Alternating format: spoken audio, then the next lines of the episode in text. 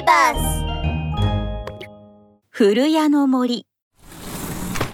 昔々あるところにおじいさんとおばあさんが住んでいました。小さな女の子が一人と馬も一頭一緒に暮らしていました。馬や今日もよく働いてくれたのもう日が暮れてあたりは真っ暗ですおじいさんはいつものように馬の世話をすると家に入って夕ご飯を食べました。さあ子供は布団に入れわしはお前の草履を編んだら寝るからの。女の子が布団に入るとおばあさんも一緒に布団に入りました。ねえおばあちゃん狼よりも怖いものってある？そりゃあありますともさ。じゃあ泥棒よりも怖いものは？ありますとも。おばあさんがそう答えた時実は家の天井裏に泥棒が忍び込んでいました。おじいさんの馬を盗みにやってきたのです。それだけではありませんお腹を空かせた狼もおじいさんの馬を狙って入り込んでいました。本当に狼や泥棒より怖いものがあるの？ええそれはね古谷の森と言うんですよ。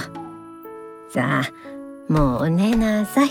女の子が寝てしまうと草履作りを終えたおじいさんもやってきて布団に入りました。確かに。古谷の森は怖いのそうですよ。古谷の森より怖いものなんてありませんよ。古谷の森とは古い家の雨漏りのことです。けれど泥棒も狼も古谷の森の意味がわかりませんでした古谷の森だとそんなに恐ろしいものがあるのか。泥棒は怖くて怖くてたまりません。でもおじいさんの馬が欲しくて天井裏でじっとしていると。やがて雨が降り出しました。おやおじいさん聞こえますか？おお古谷の森がやってきたわいが来ただと。と。驚いた泥棒は天井裏から落ちてしまいました。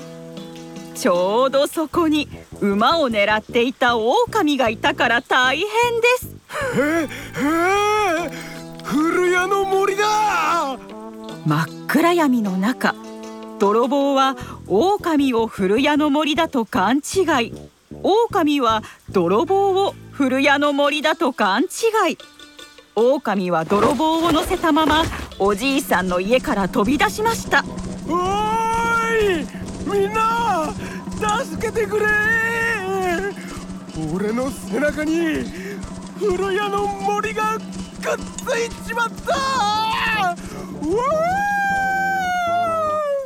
山に逃げ帰った狼は仲間たちが助けに来てくれるまで大きな木の洞に隠れていることにしました。木の洞の中には深い穴があり泥棒は狼の背中から穴の中へと滑り落ちてしまいました。いてて。はあしまった。こんな深い穴の底に落ちてしまった。泥棒がどうしたものかと考えていた時です。狼のもとに友達の猿がやってきました。狼どん。どうしたんじゃ？お猿どん実はな。狼はおじいさんの家で起こったことをみんな猿に話しました。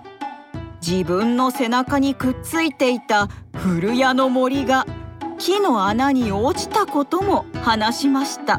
よし。そんなら古谷の森がどんなもんだか調べてみるべ。そう言って猿は長い尻尾を木の穴に垂らしました。穴の底に落ちた泥棒は助かったと大喜びです。これに捕まって登っていけば穴から出られるぞ。泥棒が猿の尻尾をぎゅっと掴むと猿はびっくり仰天。古谷の森に捕まって食べられてしまうと思い大騒ぎです。狼どん助けてくれ。お猿どんしっかり足を踏ん張れ。狼に励まされて猿が足を踏ん張ります。泥棒は猿の尻尾につかまり穴の出口を目指しました。もう少しで外に出られるぞ。泥棒が穴の出口に手を伸ばした時です。ブチッと大きな音がして猿の尻尾が切れてしまいました。